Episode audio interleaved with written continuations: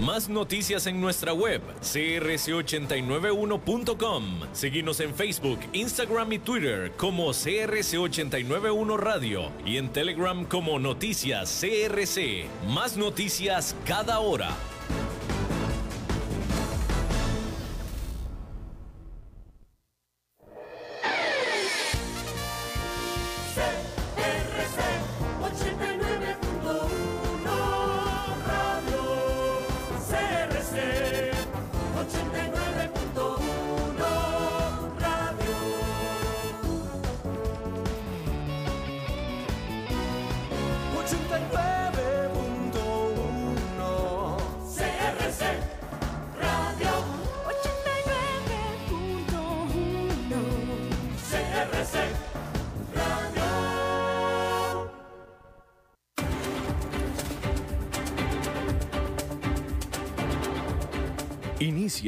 Las 5 con Alberto Padilla.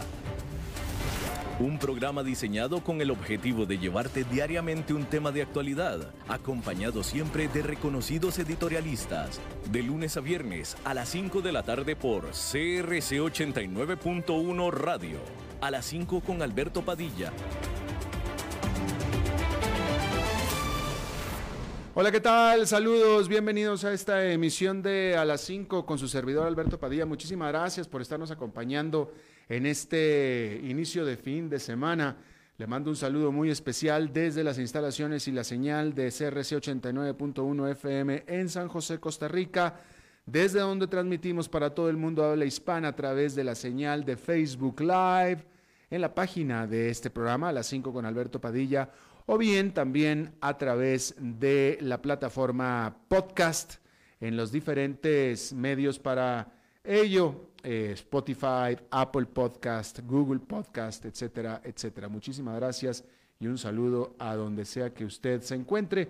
Por cierto que aquí en Costa Rica esta emisión se repite a las 10 de la noche. Estamos en vivo saliendo en este momento, 5 de la tarde, repetición, mismo día, todos los días a las 10 de la noche en CRC 89.1 FM. Bueno, hay que comenzar diciendo que el principal e imprescindible ingrediente para la recuperación de la economía mundial es sin lugar a dudas que el consumidor se ponga a hacer lo que sabe, que es consumir.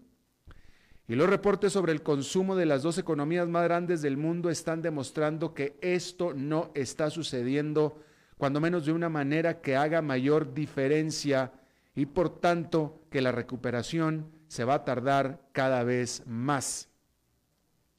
Las ventas comerciales en China durante julio cayeron 1,1% anual, sorprendiendo a los analistas que estaban esperando un crecimiento positivo luego de meses consecutivos de caídas en las ventas por la pandemia. China lleva meses de que dejó atrás los más estrictos confinamientos. Sin embargo, la continua debilidad comercial sugiere que los consumidores aún no tienen la confianza de salir de casa y retomar su vida prepandémica. En otros datos económicos chinos, la inversión en activos fijos cayó, pero menos que lo esperado, mientras que la producción industrial fue menor a las estimadas por los analistas. De tal manera que China está recuperándose, pero en general más lentamente que lo esperado. En el caso de Estados Unidos, la situación no es mucho mejor. El consumidor gastó durante julio menos de lo esperado, con una fuerte contracción en la venta de automóviles. Las ventas comerciales subieron en general 1,2% durante el mes, que es muy por debajo del 2,3% que estaban esperando los analistas. Sin embargo, si se excluyen los automóviles, las ventas comerciales subieron 1,9% y esto es arriba del esperado 1,2%. Es decir, que la venta de automóviles se desplomó mientras que las ventas comerciales no de automóviles subieron más de lo esperado. ¿Sí? Otro reporte aparte mostró que la productividad del trabajador estadounidense subió a su tasa más alta en 11 años, un 7,3% anual al segundo trimestre, que es mucho, muy por encima del 1,5% que estaban esperando los analistas. En general, se trata del tercer mes con números comerciales positivos para Estados Unidos. La economía se está recuperando, pero más lentamente que lo originalmente esperado. Hay que observar agosto, porque algunos estados de la Unión Americana reimpusieron restricciones ante la escalada de pandemia, así es que no es de dudar que las cifras de agosto vayan a ser inferiores a las que se registraron en julio. Bueno, una lucha de gigantes. El productor de Fortnite lanzó una demanda contra Apple y Google, luego que ambas gigantes tecnológicas eliminaron de sus tiendas de aplicaciones a este inmensamente popular videojuego en línea con cientos de millones de jugadores registrados.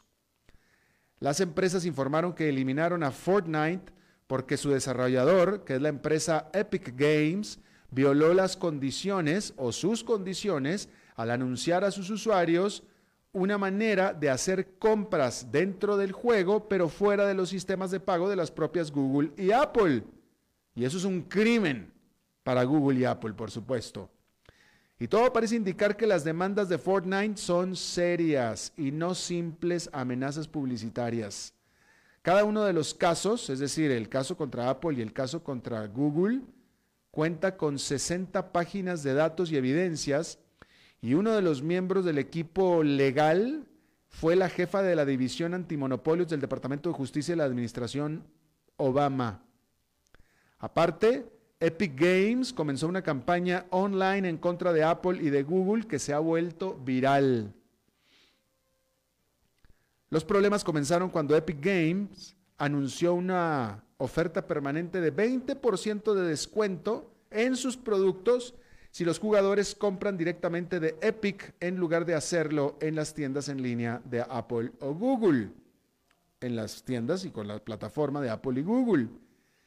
Y es que el problema es que estas plataformas le quitan un 30% de lo vendido a Epic Games y la empresa considera que simplemente 30% es demasiado. Por eso está ofreciéndolo con un 20% de descuento y se embolsa el otro 10%. Se ahorra 10% o gana 10% más, mejor dicho. Y eligió el momento perfecto para lanzar el ataque contra Apple y Google, estando estas dos en la mira de todo tipo de autoridades en ambos lados del océano por sus prácticas monopólicas. Estas empresas, junto con Facebook y Amazon, están siendo investigadas en Estados Unidos. Y hace unos meses la Comisión Europea abrió dos investigaciones antimonopólicas sobre la tienda de apps de Apple luego de una denuncia de otro gigante, Spotify.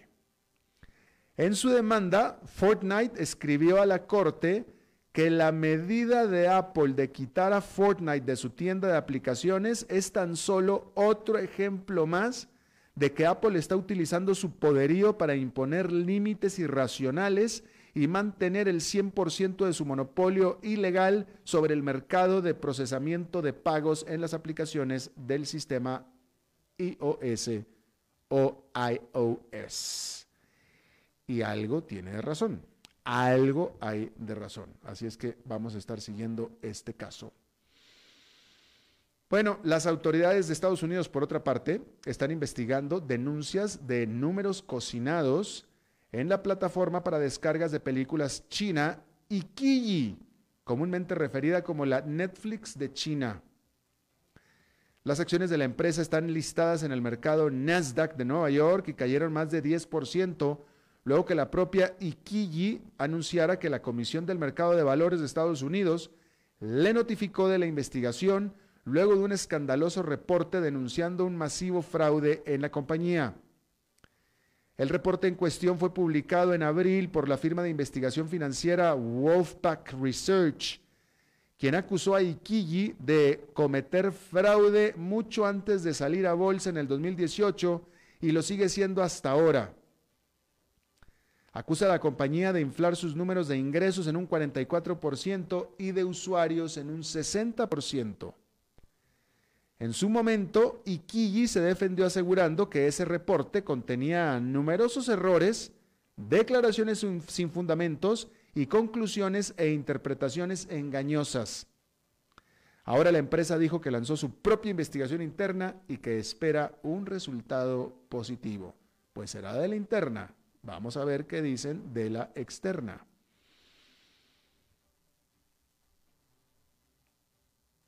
A ver, en otra información, vamos a ver qué le voy a informar por acá. Vamos a ver qué tengo por aquí para usted. Déjeme le digo que eh, las solicitudes en Estados Unidos, las solicitudes por primera vez de beneficios o de ayuda por desempleo cayeron, es decir, déjame lo vuelvo a leer, las solicitudes por primera vez, es decir, las nuevas solicitudes por ayuda al gobierno por desempleo cayeron por debajo de un millón esta semana, bueno, el reporte se dio esta semana, la semana pasada por primera vez desde marzo. Por primera vez de marzo cayeron por debajo de un millón las nuevas solicitudes. Más de nueve millones de trabajos fueron ganados de nuevo, recreados en los pasados tres meses.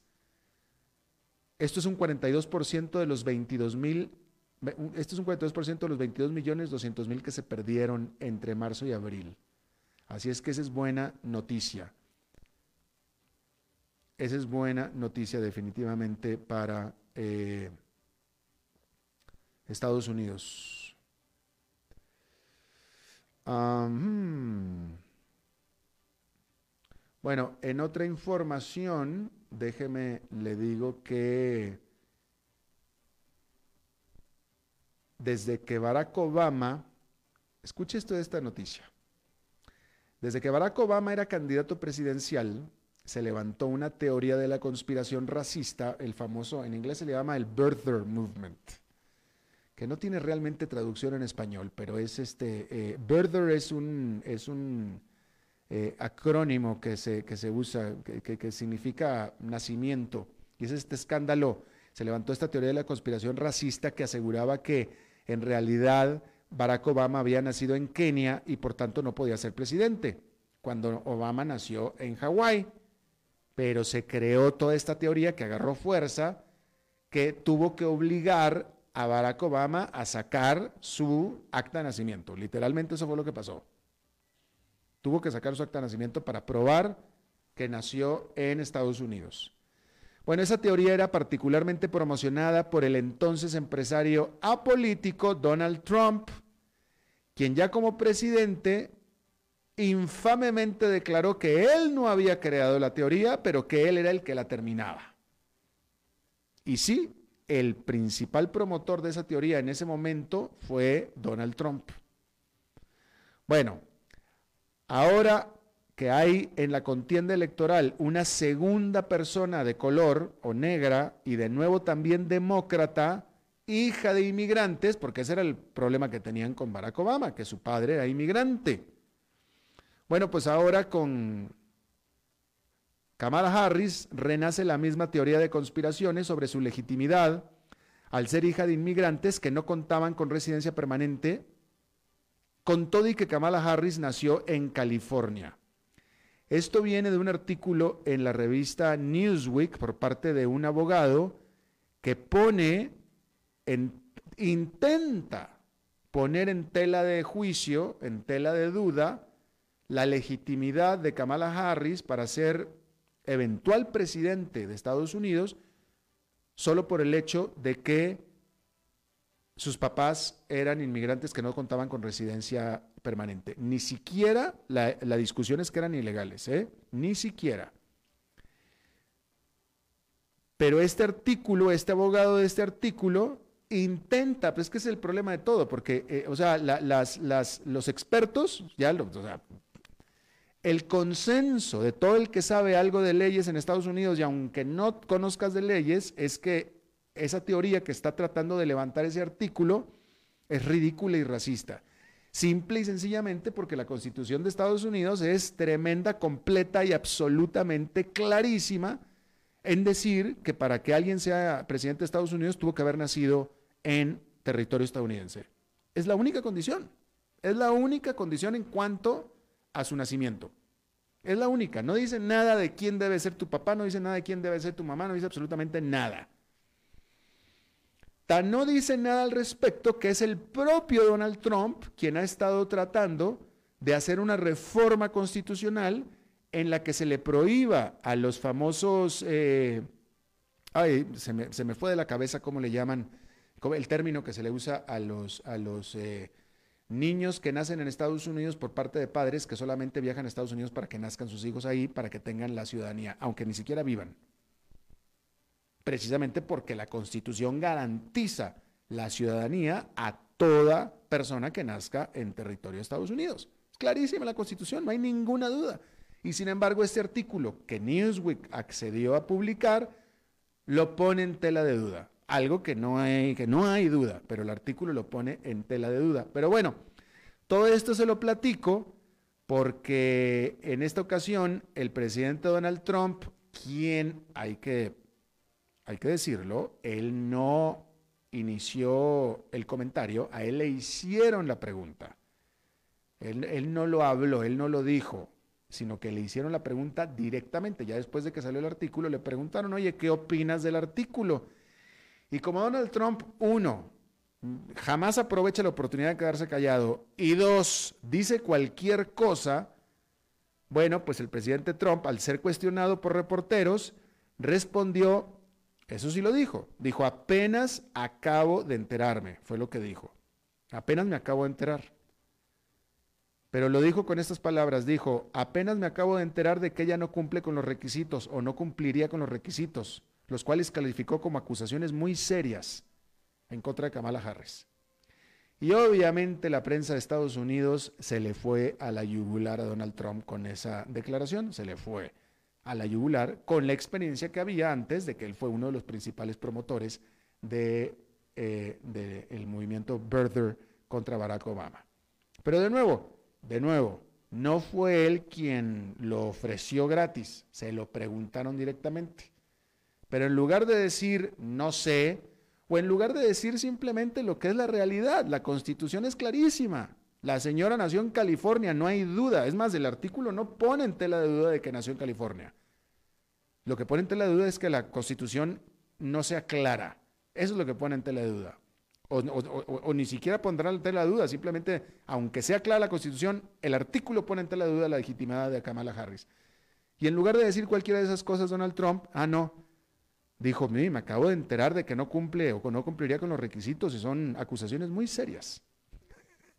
Y entonces la prensa se le fue absolutamente con todo. Y bueno, vamos a ver, eh, obviamente en ciertos círculos este asunto va a agarrar fuego. O sea, no sé qué es lo que van a... Su, su, acta de nacimiento no se la van a poder pedir porque no hay dudas de que nació en California. Entonces no sé qué escándalo es el que vayan a tratar de hacer, que no dudaría que vayan a tratar, pero será interesante ver qué es lo que traten de hacer. Ya por lo pronto Newsweek accedió a publicar esa, eh, pues, ese artículo ridículo, porque eso es lo que es, ridículo y racista. Y racista, porque obviamente si Kamala Harris no fuera negra o no fuera hija de inmigrantes, no estaría este problema. ¿No? Bueno, este domingo en República Dominicana se dará la transmisión de la banda presidencial al presidente electo Luis Abinader con medidas de distanciamiento físico. Hay que decir que al fin se va a dar la transmisión presidencial, porque así concluye un retardado proceso electoral en el que las elecciones de mayo fueron postergadas por la pandemia. Cuando estas finalmente se dieron hasta julio, el partido gobernante fue votado, echado del poder. El nuevo presidente Abinader, o Abinader, promete mejores eh, eh, eh, reformas tecnocráticas y, por supuesto, promete fin a la corrupción, obviamente, pero sin propuestas revolucionarias, eso sí. Su primera misión será controlar la pandemia del COVID-19 mientras mantiene la economía funcionando. República Dominicana reporta 85 mil infecciones. Esto es más que el resto de todas las islas del Caribe juntas. El propio Abinader, él mismo sufrió de COVID-19 durante la campaña y promete que aumentará el programa de testeos. También quiere balancear el presupuesto fiscal y aumentar el empleo formal. Sin embargo, el camino a la recuperación económica de su país será largo. República Dominicana apenas abrió al turismo el primero de julio y ese mes vio un desplome del 89% anual en sus visitantes. Y se espera que la economía en general tenga una contracción de 6,5% este año. Por cierto, hablando de la pandemia, eh, le voy a hacer un comentario, una apreciación muy personal. Y es que me parece a mí, por lo que estoy viviendo, que en México las cosas están muy, muy mal. Porque yo viví más de dos décadas en Estados Unidos con toda la gente que yo conocí en Estados Unidos y que todavía tengo en Estados Unidos, y que en todo ese tiempo, en Estados Unidos solamente conozco a una sola persona, y con todas las cifras de Estados Unidos, ¿eh? y en Estados Unidos solamente tengo una persona conocida que le dio COVID-19, nada más. Quien casualmente es Tico, que es el esposo de Glenda Umaña, que aquí Glenda se los dijo. Es la única persona de Estados Unidos que yo conozco que tiene COVID-19. Bueno, no mentiras, mentiras, me acabo de enterar esta tarde, esta tarde me acabo de enterar que el hermano de un buen amigo también, el hermano y su esposa. Bueno, ya son tres. Pero esos dos hasta este día me acabo de enterar. Entonces son, son tres. Llevo dos años en Costa Rica y en Costa Rica yo en lo personal conozco una sola persona que fue entre los primeros cinco que se les dio, que les dio COVID-19 en marzo y ya salió adelante felizmente, pero solamente conozco a esa persona. Últimamente he conocido personas que me dicen que conocen, pero yo en lo personal nada más una. En cambio, en México tengo al menos 10 casos cercanos a mí. Cuando estoy hablando cercanos son parientes, primos, hermanos, tíos y amigos muy cercanos que incluso han perecido por COVID-19, al menos 10. Y aparte, otros 3 o 4 de gente conocida de mi gente. Es decir, el suegro de un amigo, la madre de otro amigo que han perecido por COVID-19. Entonces, eh, y, a lo largo y a lo ancho de la, República Mexicana, eh, en diferentes ciudades, Mexicali, Monterrey, Nuevo Laredo, Mérida, Ciudad de México. Eh, así es que esto a mí me dice algo. mi mejor amigo, incluso también, mi mejor amigo de la infancia, COVID-19. y bueno, nada más, nada más así es como se lo pongo. Entonces eso me hace a mí pensar que algo muy tremendo está pasando con la pandemia en México. Aparte de que todos los informes que se escriben respecto a la pandemia en México, todos dicen que los números de México no son confiables, los que están dando oficialmente. Este, ayer se lo dije aquí, estaba leyendo yo una nota, creo que era de The Economist, que decía que México está reportando 54 mil muertos, pero que el consenso de la comunidad científica internacional es que fácil, fácil es más del doble que eso. Y bueno, pues ahí, solamente eso, ¿no? Y por cierto, no sé si se lo comenté ayer también, Nueva Zelanda. Nueva Zelanda que había tenido tanto éxito que llevaba más de 100 días de no haber tenido un solo caso de COVID-19, ahora volvió otra vez eh, la propagación. Empezó con tres miembros de una sola familia y la última vez que hubo un conteo, es más, se lo voy a dar en este momento a ver cuántos están en este momento reportando, porque empezaron hace dos días con tres y ahora llevan, déjeme le digo, ahora llevan, eh, fíjese, en este día 13. Ahí está. Nueva Zelanda, vamos a ver eh, cómo está Nueva Zelanda. Hace eh, dos días tenía nueve Ayer 10 y ahora 13. Ya se les salió otra vez de control.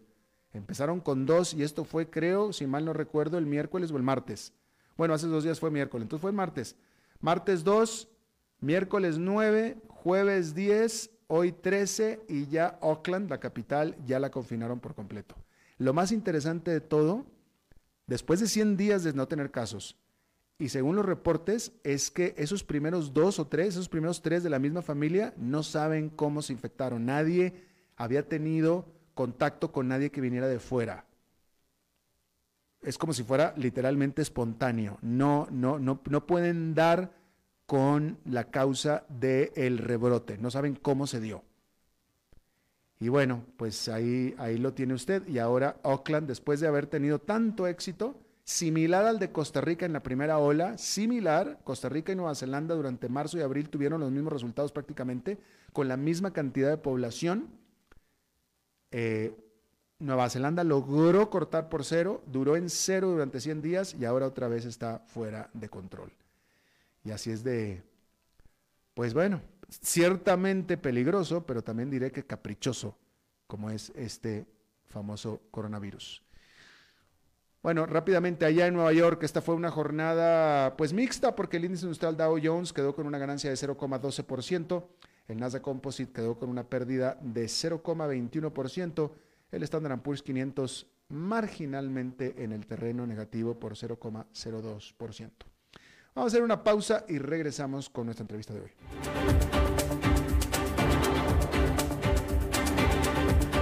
A las 5 con Alberto Padilla por CRC 89.1 Radio. Tinto, blanco, rosado, espumante, seco dulce. El vino es como los amigos, proviene de diferentes cepas y familias convertidas en bodegas de tradición. La Iride, una bodega personal establecida en Mendoza, Argentina, produce vino de exportación con la calidad de Mendoza, expresada en taninos frescos, frutales, remembranzas de tabaco y chocolate. Una fiesta al paladar. La Iride, vinos argentinos de tradición. CRC 89.1 Oyentes informados. El agua es vida, salud y bienestar. Por eso, vos y los tuyos necesitan agua purificada, ozonizada y embotellada San Ángel. Hace que tu vida sea más larga y saludable con agua San Ángel. Disfrútala naturalmente y viví una experiencia con agua purificada San Ángel. Pureza que se siente. Búscanos en Facebook como Agua San Ángel.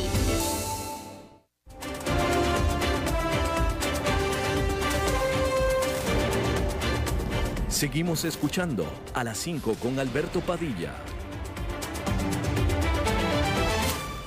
Muchísimas gracias por continuar con nosotros. Eh, a ver, em, bueno, voy a hablar de un informe que se dio en Costa Rica por parte de una investigación, un informe de la universidad llamada Lead University, una universidad privada con, un, eh, eh, con, una facultad de académicos muy, muy importante. Es una universidad chiquita, pero con una facultad de académicos muy, muy importante. Ellos hicieron una investigación sobre el mercado o sobre la industria de electricidad en Costa Rica. Eh, a mí me parece que es de importancia regional, puesto que la propuesta de este informe es definitivamente de importancia regional puesto que el informe propone una reforma a la, industria de electricidad de Costa Rica para hacerla más competitiva en estos momentos en el que esta economía de Costa Rica necesita más competitividad. Pero es lo mismo en todos los países de América Latina, ¿no? Cuando menos en la intención de hacerse más competitivos. Lo interesante es que eh, efectivamente los precios de la electricidad en, América, en Costa Rica son extremadamente elevados pero pues a cualquier país de América Latina donde uno vaya, la queja es también la misma, ¿no? Pero bueno, está conmigo eh, uno de los eh, investigadores, de los creadores de esta investigación que se llama Propuesta para una mejor regulación del sector eléctrico en Costa Rica. el investigador y profesor docente de la Lead University, Uri Weinstock. Uri, muchísimas gracias por estar con nosotros. Hola, ¿qué tal? Muchas gracias por la invitación. Eh, primero que nada, Uri, vamos a, eh, ¿qué tan más cara es? Porque lo que, esto es interesante, porque a donde, donde tú vayas, a México, eh, Honduras, Guatemala, Colombia, Perú, todos se quejan de que su país la electricidad es muy, muy cara. También, este, es realmente, bueno, tomando en cuenta que yo creo que efectivamente las, electricidades en toda nuestra América Latina son demasiado caras, pero ¿qué tan más cara o qué tal realmente más cara es la, electricidad de Costa Rica sobre las demás? Ok, no, muchas gracias por la, por la pregunta. Sí, nada más aquí un, tema para, aclarar y es que el informe es un estudio sobre las regulaciones del sector eléctrico. Sí, señor. Pero entonces no, no se hace un estudio cuantitativo de qué tan más cara es, porque aquí hay varios estudios, ¿verdad? Que este, dependiendo en la forma en que se mida, este, pues dar resultados diferentes. Sin embargo, una de las fuentes que se utilizó en este estudio fue un informe de CINDE que compara la electricidad de Costa Rica con los dos países con quienes Costa Rica más compite en atracción de inversiones, que son México y Colombia. Y concluyeron que este, las variaciones en los precios de la electricidad en Costa Rica son muy superiores, ¿verdad? y que sí, y que sí eh, se convierte en un factor de este, de competitividad o más bien de pérdida de competitividad con respecto a estos dos países que se hizo la comparación. ¿A qué, a qué le llamamos, Uri, variaciones? Los aumentos, pues, que si digamos que si los precios están, el, el, ritmo con que, con que suben los precios mm. o, el ritmo con que aumentan los precios. De hecho, incluso si queremos hacer una comparación, eh, en Costa Rica los pocos precios que están regulados crecen a, un, a una tasa de un 300% comparado con los precios en general de los productos no regulados. Es decir, cuando se mide el índice de precios y se mide inflación, etcétera, este, los productos, eh, los servicios públicos o los, o los precios que están regulados crecen normalmente tres veces más, ¿verdad? Y eso en gran parte es atribuible precisamente al diseño de las regulaciones. Precisamente. entonces sobre esto último es que se centró el estudio. Exactamente. Ahora, eh, eh, hay que aclarar para los que nos escuchan fuera de Costa Rica que en Costa Rica, eh, con mucho orgullo, siempre se tiene la conciencia de que en general el 100% de la electricidad que se genera y que se consume en Costa Rica es eh, por medio de, fuentes renovables. Cuando menos es así en la mayor parte del año, casi todo el tiempo. Eh, de pronto, cuando eh, la, naturaleza no coopera mucho, entonces hay que encender las máquinas, pero normalmente es renovable, cosa que es muy buena. Pero obviamente el estudio, entonces, Uri, como tú has dicho, dice que lo que hace de la, de la electricidad cara en Costa Rica son las regulaciones. En gran parte así es, correcto. Este, y es que si se analizan las regulaciones, eh, fueron diseñadas hace 70 años, mm. ¿verdad? Este, con algunos cambios de camino, pero, pero principalmente toda la estructura regulatoria es de, de, hace 70 años, que en su momento era una regulación de avanzada, ¿verdad? De acuerdo con el estado de la tecnología en el momento, las necesidades del momento, era un país donde la red eléctrica, si acaso llegaba a un 15% de cobertura, eh, y gracias a estas regulaciones la red se logró extender a lo largo del país. Este, sin embargo, a como ocurrió también en otros países del mundo, eh, los objetivos de la regulación cambian, ¿verdad? Y en estos momentos lo que se busca es más la eficiencia este, y promover mejores precios y mejores costos de la electricidad, con la diferencia que en el resto del mundo en prácticamente todo el mundo en la década de los 80 y 90, en otros países más recientemente, eh, sí se experimentó una reforma muy importante en los mercados de electricidad y esta reforma aquí en Costa Rica no se adoptó. Entonces seguimos todavía con el modelo regulatorio que fue diseñado para atender necesidades muy distintas a las que tenemos ahora. Claro, enseguida vamos a hablar de las regulaciones en general, pero una pregunta que yo te hago, yo no tengo el, este informe se presentó el martes pasado, yo no lo tengo en mis manos, pero ustedes hablan de regulaciones en general, em, esta regula pero no, no eh, eh, en, en, el, en, la, en la presentación que yo tengo, no se menciona eh, monopolio o monopolios de la eh, eh, distribución y generación de electricidad. Estas regulaciones generan monopolio, vaya, ¿el monopolio que existe en Costa Rica es producto de estas regulaciones? Sí, así es, mm. así es. ¿Qué sucede?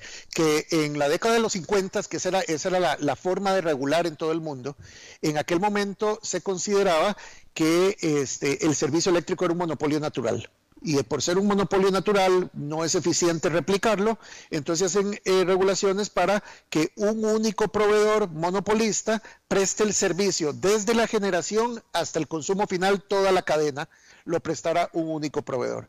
Con el tiempo y con los cambios en la tecnología, este, llegaron a la conclusión que sí es posible separar diferentes segmentos de este mercado y que no todos los segmentos son monopolio natural. Entonces, esta reforma que mencioné hace un rato, que aquí en Costa Rica no se dio, lo que hace es separar cada segmento, introducir competencia en todos aquellos que se puede introducir competencia, es decir, romper el monopolio, y en aquellos donde no es posible introducir competencia, buscar lo que más se le acerque, es decir, simular la competencia de alguna otra forma. Esa es la propuesta de ustedes. Así es, y, está basada pues en, mejores prácticas internacionales, eh, según informes de la OCDE, Banco Mundial y en general pues de las de las principales este, regulaciones del mundo. Eh, eh, de nuevo, ustedes hablan de regulación. suponiendo que no vaya a prosperar, que se abra la competencia, el monopolio eléctrico aquí en Costa Rica, este informe contempla que puede aún así mejorarse la situación de los precios en una situación monopólica, eh, con otro tipo de regulaciones que no toquen a la competencia? Sí, sí lo contempla. De hecho, eh, al final del informe nosotros hacemos este, seis, seis, propuestas específicas y seis propuestas concretas de reforma. Este, la principal de ellas es la separación de segmentos y eliminación del monopolio, pues, pues es la que, la que, la que, la que es la base de, las reformas, pero sí hay otras que sí se pueden hacer y que tienen resultados concretos. Por ejemplo, se está este, recomendando cambiar la metodología para la fijación de tarifas. En nuestro país, las tarifas eh, la fija la, Autoridad Reguladora de los Servicios Públicos bajo un principio que se llama tasa de retorno o regulación al costo que esto significa que el precio de la electricidad viene a reconocer todos los costos que tiene el proveedor más una tasa de retorno que le permita hacer nuevas inversiones. Este, se quiere eh, o se propone más bien cambiar este modelo regulatorio para optar por otros eh, que más bien promuevan la eficiencia, que, se han eh, optado, por ejemplo, regulación por precio tope, en el cual la autoridad, en lugar de fijar un precio, fija un precio máximo a partir del cual no puedan excederse los precios, lo cual promueve que la empresa cada vez sea más eficiente, pues para tener más ganancias. O regulación también lo que se conoce como regulación por comparación, o yardstick en inglés, en el cual toma, por ejemplo, eh, dos distribuidoras eléctricas que son como pequeños monopolios porque no compiten entre sí, pero entonces compara los precios de ambas, bueno, en realidad son más, pero supongamos que hay dos, compara los precios de ambas y luego dice que ambas tienen que vender al precio de la más barata de las dos. Entonces las pone a simular una competencia entre ellas, porque aunque no compitan por clientes, sí compiten por eficiencia, porque de lo contrario van a tener pérdidas. Eh, eh, estas, estas propuestas em, que acabas de mencionar, em, eh, Uri, ¿tienen, ¿tienen precedente en el mundo o son producto de la investigación creativa de, de University? No, no, no, por supuesto tienen presente en el mundo aquí este, algunos, algunos puntos específicos del estudio sí son este, pues, sugerencias totalmente creativas nuestras, pero son partes pequeñas. En realidad, el informe lo que hace es adaptar al país y tratar de adaptar a nuestra realidad las mejores prácticas internacionales. Entonces, estas, estas modalidades regulatorias, pues sí se han, este, no, no, no solo existen en otros países, sino que ya se han probado sus resultados y son las más recomendadas. Ya. Eh, una pregunta, es, es eh, eh, Costa Rica es un país bien pequeñito en cuanto a población, son nada más 5 millones de habitantes. Eh, hay muchísimas ciudades en América Latina que tienen mucho más habitantes que todo el país de Costa Rica. ¿Es posible, con solamente 5 millones de habitantes, es posible tener, es rentable para empresas independientes dividirse esta población en segmentos más pequeñitos y ser rentables? Bueno, la, experiencia nos muestra que sí, ¿verdad? Porque, por ejemplo, eh, Guatemala tiene una población bastante más grande que la de Costa Rica, pero tampoco es una población este, de, los grandes países. Y solo en Guatemala este, existen cientos de operadores en el mercado a raíz de precisamente de la reforma que ellos adoptaron que, van muy parecido a, a, esta línea, ¿verdad? Entonces, bueno, supongamos aquí en Costa Rica hay menos población, habrá menos operadores, pero sí existe la posibilidad, ¿verdad? Y al, al final del día, la cantidad de operadores que hay en un mercado no es algo que deba decidir una autoridad o que deba decidir un informe, es el propio mercado el que debe eh, de determinarlo y pues cada cada empresario este, hace sus valoraciones, hace su inversión y a algunos les irá bien y a otros no tanto y, al final se quedan los eficientes. Eh, eh, Uri, eh, no hay necesidad de que, me, de que me, asome yo en Facebook en este momento, pero estoy seguro que alguien estará escribiendo aquí en la página de Facebook del programa que con el ejemplo de Guatemala que pusiste, alguien va a decir, claro, pero en Guatemala no le llevan electricidad a los más alejados y más de la, casi la mitad de la población no tiene electricidad, cuando aquí en Costa Rica 100% de la población tiene electricidad bajo el monopolio del gobierno. Claro, eh, no, y, es, una, es una muy buena observación. Eh, sobre eso hay varios comentarios. Primero, eh, podemos ver el ejemplo de Colombia, que también se analiza en el estudio, que es una realidad muy parecida en Costa Rica a la de Costa Rica, porque también tiene una red muy extendida y basada principalmente en energías renovables. Y el caso de Colombia sí nos demuestra que eh, la competencia no es antítesis de los fines sociales que persigue la regulación, sino que puede haber una regulación con competencia y aún así mantener esos fines. En Costa Rica, bueno, ya la red está, ¿verdad? Entonces, este, no existe una necesidad de extenderla, pero aún así si la hubiera, hay mecanismos también sin sacrificar el mercado para hacerlo. Supongamos aquí un caso hipotético que hay una población remota a la cual hay que llevarle el servicio eléctrico porque no lo tiene y que, y que no es rentable para una empresa hacerlo. Entonces, en lugar de hacerlo el Estado y el Estado asumir el 100% del costo, el Estado puede hacer una licitación y adjudicarle ese tendido eléctrico a la empresa que requiera del menor subsidio de todas. Entonces así el Estado, haber un, es, es, un fin social, el Estado quiere llevar la electricidad a ese lugar, entonces el Estado va a hacer una inversión, pero en lugar de invertir el 100% del costo, invertirá solo una parte este, y la empresa invertirá el resto este, y se lo adjudicará a la empresa que haga la mayor inversión. Eh, uno de los principales puntos en contra, estoy, estoy, estoy pensando que uno de los principales puntos en contra que, o de resistencia que se va a encontrar en Costa Rica para, el eh, que se encuentra en Costa Rica para la apertura, la competencia del monopolio eléctrico, es que te van a decir, no, bueno, pues lo que pasa es que entonces vas a tener que despedir a muchísimo personal y, y, y no está la circunstancia como para dejar a la gente sin trabajo en este momento. Bueno, eh, a ver, las experiencias en otros lugares han mostrado que, este personal, normalmente el personal calificado, este, se, se, coloca, se coloca ya sea en una empresa o ya sea mostrando sus propios em, emprendimientos.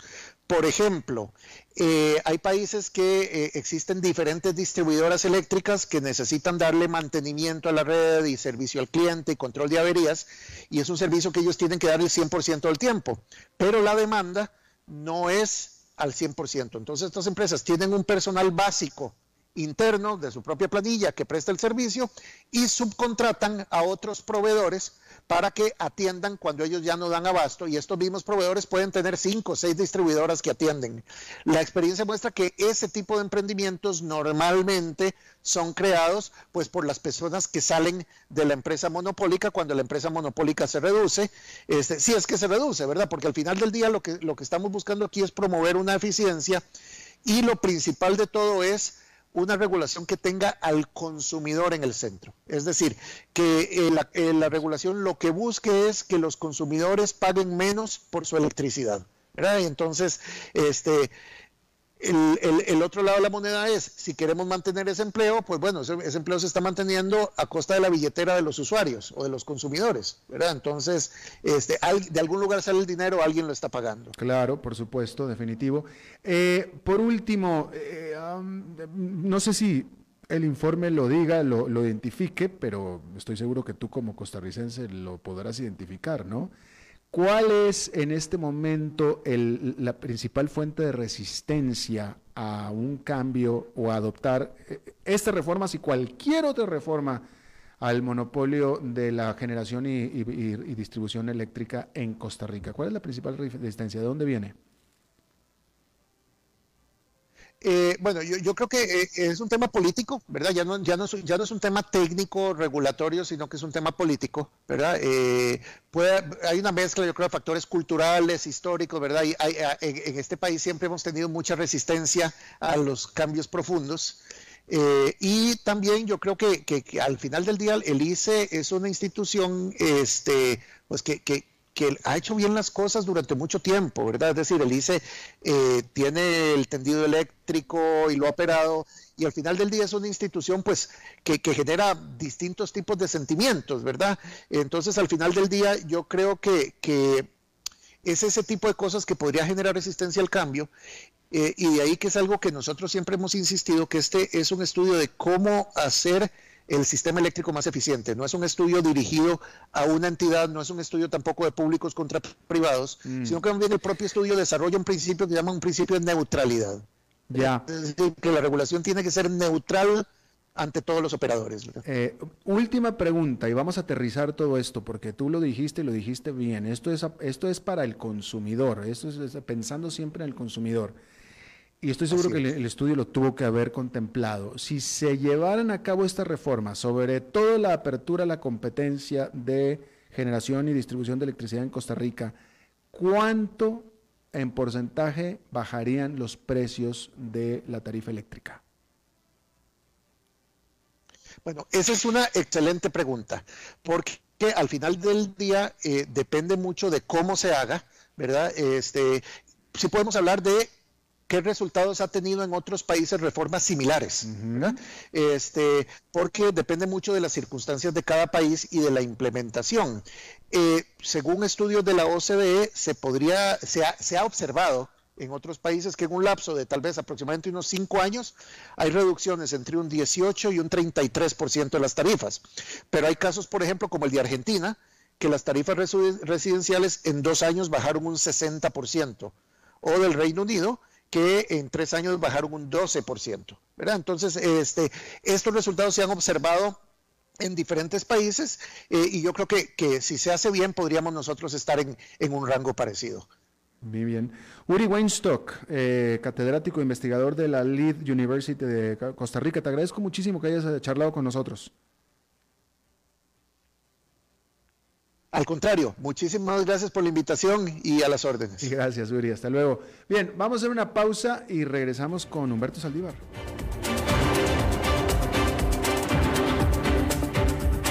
A las 5 con Alberto Padilla, por CRC 89.1 Radio.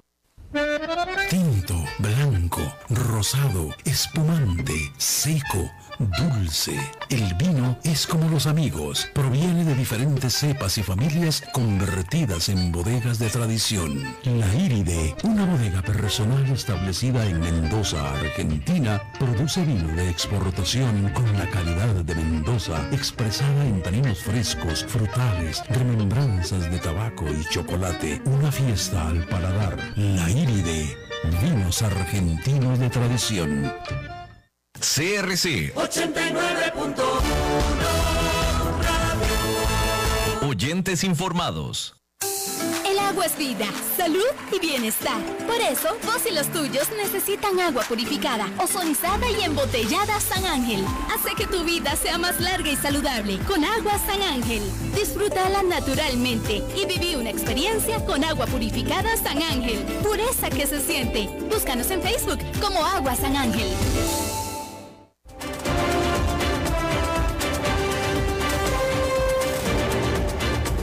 Seguimos escuchando a las 5 con Alberto Padilla. Bueno, es viernes y los viernes tradicionalmente son de Humberto Saldívar. Humberto, ¿cómo estás?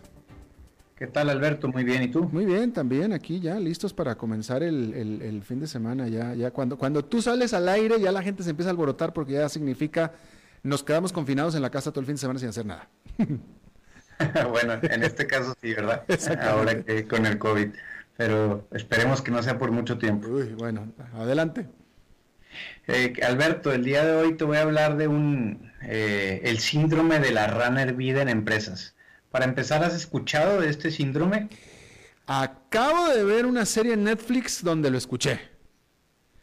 Ok, ok, bueno, les explico primero como contexto general. El síndrome de la rana hervida se trata de la evolución lenta de un acontecimiento que no nos mueve a tomar decisiones determinantes, sin embargo, sabemos que nos está matando, ¿no?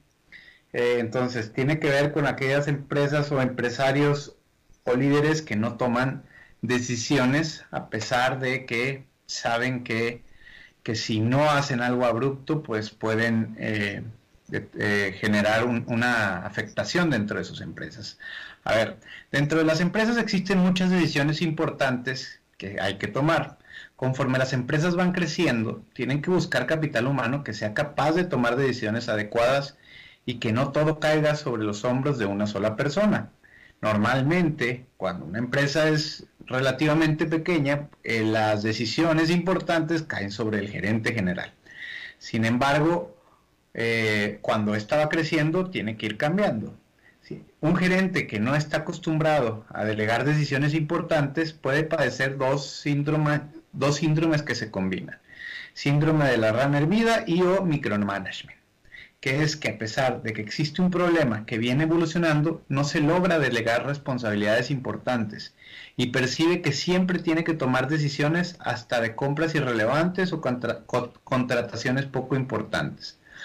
Ahora, el hecho de tener eh, responsables por área es darles absolutamente la responsabilidad de sus acciones, supervisando activamente pero no tomando todas las decisiones por ellos.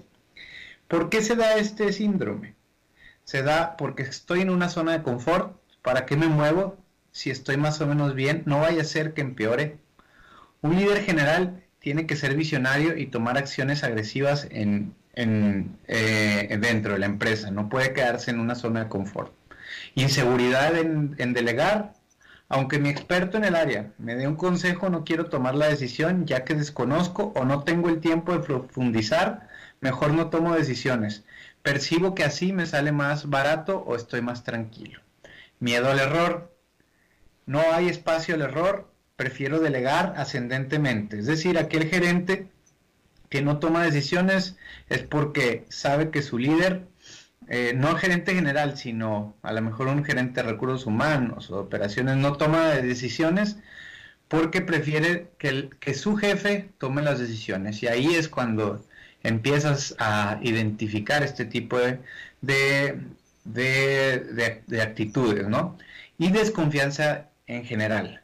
Recordemos que los pasos más importantes no siempre son los más seguros. Aquellos que son visionarios le han apostado a algo que no están 100% certezos, certeros, a que, o no tienen la certeza de que va a funcionar. No sé qué pienses este, de esto, Alberto. Eh, estaba reflexionando, escuchándote que eh, yo, nunca, yo nunca he estado en un corporativo, en, una, en un puesto ejecutivo de, toma de decisiones, pero vaya, es más, yo, yo te hago esta pregunta a ti. Eh, ¿Cómo típicamente es más fácil que te despidan de la empresa? ¿Tomando una decisión equivocada, es decir, que te equivocaste, o no tomando, que es el caso que tú estabas hablando? ¿Me explico lo que te estoy tratando de decir? Sí, claro, eh, de las dos, definitivamente. Eh, porque es, que si, si vas a estar tome, tome, tome, tome, vaya, porque un gerente un, tiene que estar tomando decisiones, tomar, y entre más decisiones tomes, más oportunidades vas a tener de equivocarte, ¿no? Por supuesto, pero el no tomar decisiones, sobre todo aquellas que están en, están en proceso de manera evolutiva y que ves el error, pero no quiero, eh, eh, pero no quiero tomar la decisión porque me da miedo, eventualmente va a explotar y si te quedas ahí parado, te, da el síndrome de la rana hervida de que te vas a morir este, cocinado, ¿no? ¿Por qué? Porque te quedas paralizado. Claro, a ver, por eso hay una, una etapa media. Una cosa es tomar decisiones al aire, sin fundamentos, y otra cosa es no tomar decisiones. Al final las dos son malas. Tienes que tener un punto medio y sí tomar algún tipo de decisiones, pero hay veces que las, estás viendo la solución y no la tomas, eh, sobre todo cuando son soluciones eh, mucho más agresivas, pero recordemos que para eso está el gerente general visionario que no está tomando aquellas soluciones eh, medianas, que es contratar a una persona, este, comprar a lo mejor un activo pequeño, si, si no está tomando las decisiones de inversión en capital, eh, eh, en CAPEX, este, crecimiento de las empresas, eh, financiamiento más eficiente, etcétera, etcétera. O sea, al final, el no moverte es lo mismo que moverte mucho, pero mal, mal hecho. Entonces tienes que escoger tus batallas, pero no te puedes quedar parado. Ya, muy interesante, bien, bien cerrado. Muchísimas gracias, Humberto Saldívar. Eh, gracias a ti, Alberto. Próximo viernes. Nos vemos el próximo viernes. Hasta luego. Hasta luego. Bueno, eso es todo lo que tenemos por esta emisión. Por cierto, el lunes es feriado en Costa Rica, por tanto no vamos a estar en vivo. Eh, algún programa repetido pondremos, a ver cuál le ponemos uno interesante, pero toca descansar el lunes aquí en este país feriado. Y pues entonces que tenga usted muy buen fin de semana, sábado y domingo, donde quiera que usted esté, eh, relájese, distiéndase y nos reencontramos en vivo el martes a las 5 de la tarde tiempo de Costa Rica. Que la pase muy bien.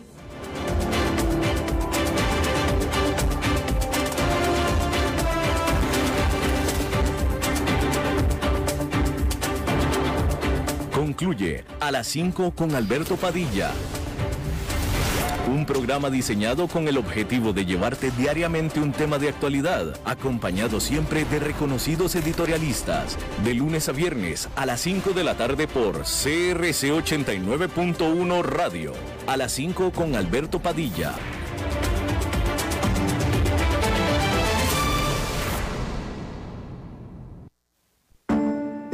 Su información. Make alerta de una nueva modalidad de posible estafa. Estas personas inescrupulosas realizan llamadas a nombre del Make para solicitar apoyo en la elaboración de mascarillas. Como parte de la llamada, solicitan actualizar los datos en la página del Make e instalar la firma digital. De esta manera indican el requerimiento de descargar una aplicación conocida como AnyDesk.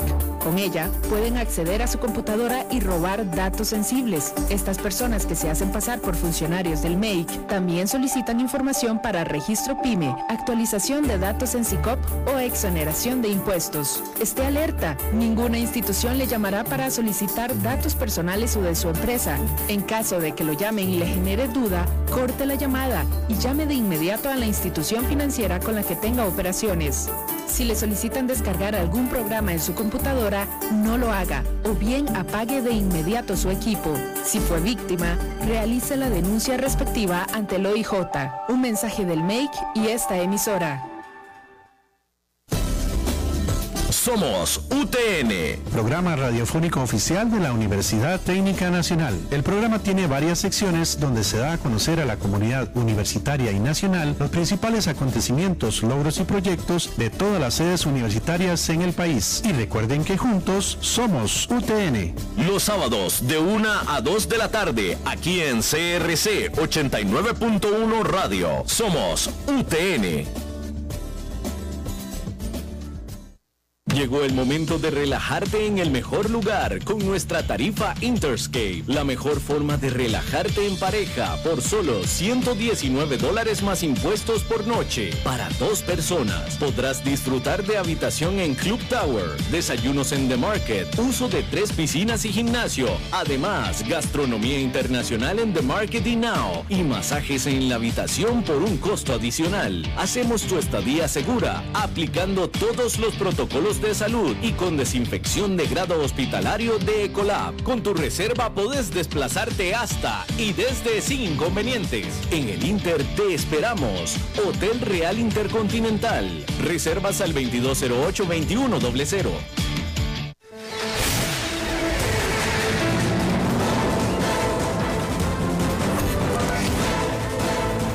Inicia el resumen informativo en noticias CRC 89.1 Radio.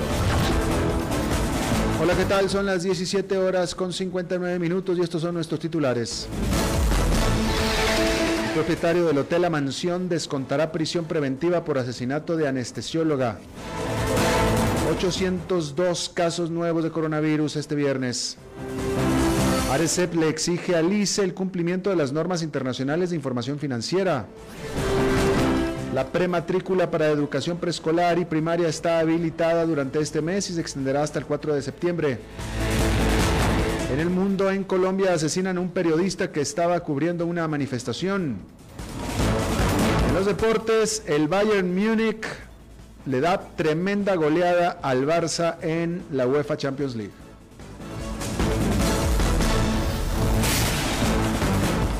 Judiciales. El dueño del hotel La Mansión Inn en Punta Arenas, de apellido Bodán, descontará seis meses de arresto domiciliario tras ser detenido como sospechoso de participar en el homicidio de la anestesióloga María Luisa Cedeño el 20 de julio pasado. Esto lo dictó el Tribunal Penal de Quepos esta tarde. Además, Bodán, de 68 años, tendrá impedimento de salida del país, debe entregar su pasaporte y se le prohibió tener cualquier contacto con los testigos del proceso. Estas medidas también por un periodo de seis meses. Esta es la tercera detención que el organismo de investigación ha realizado por el asesinato de esta doctora de 43 años. Salud. El Ministerio de Salud reportó 802 casos nuevos de COVID-19 este viernes, 136 por nexo epidemiológico y 666 por laboratorio, llegando a un acumulado de 26.931 en todos los 82 cantones del país. De acuerdo a la información de salud, la cantidad de personas recuperadas alcanza 8.785 en 80 cantones.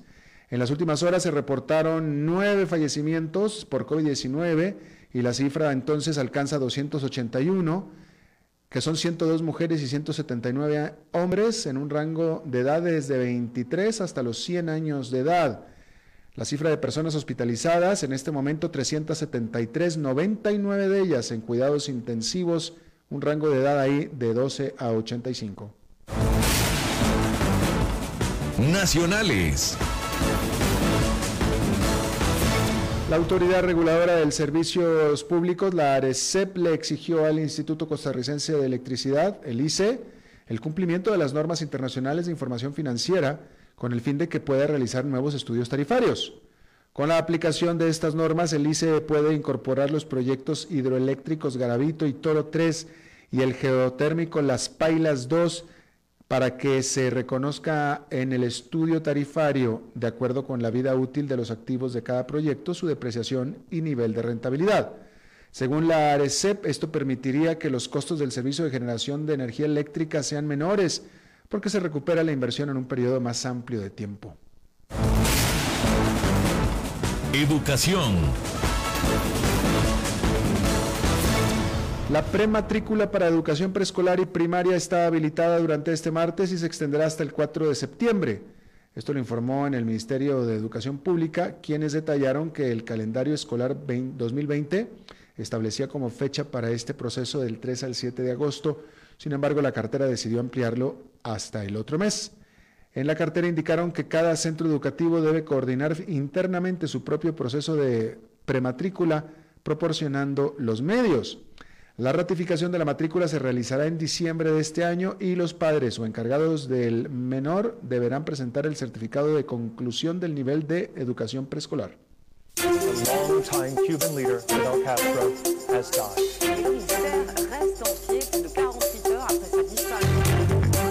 Internacionales.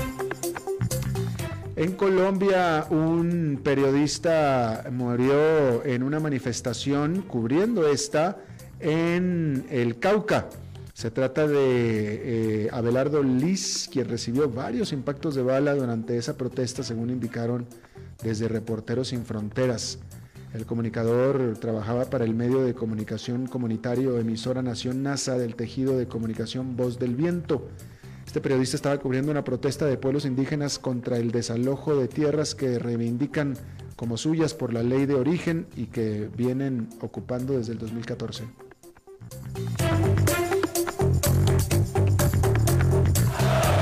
La pasión de los deportes en noticias CRC 89.1 Radio. Bueno, las redes sociales estaban en llamas porque el Bayern Múnich de Alemania fue no solamente superior, sino que aplastó y venció de manera holgada 8 a 2 al Barcelona en los cuartos de final de la UEFA Champions League. Las anotaciones alemanas fueron obra de Thomas Müller en dos ocasiones, Ivan Persic, Sergi Gnabry, Joshua Kimmich, Robert Lewandowski y el doblete de Philippe Coutinho. Para los, que, para los de Quique eh, Setien, anotó Luis Suárez y Jerome Boateng en propia puerta. La derrota de esta tarde significa una de las más humillantes en la historia del equipo de Barcelona en las competiciones europeas. Está usted informado a las 18 horas con 5 minutos. Está empezando en este momento el programa Contacto Deportivo, así es que quédese un rato más y después de eso que tengan muy buen fin de semana. Los saluda Alberto Padilla.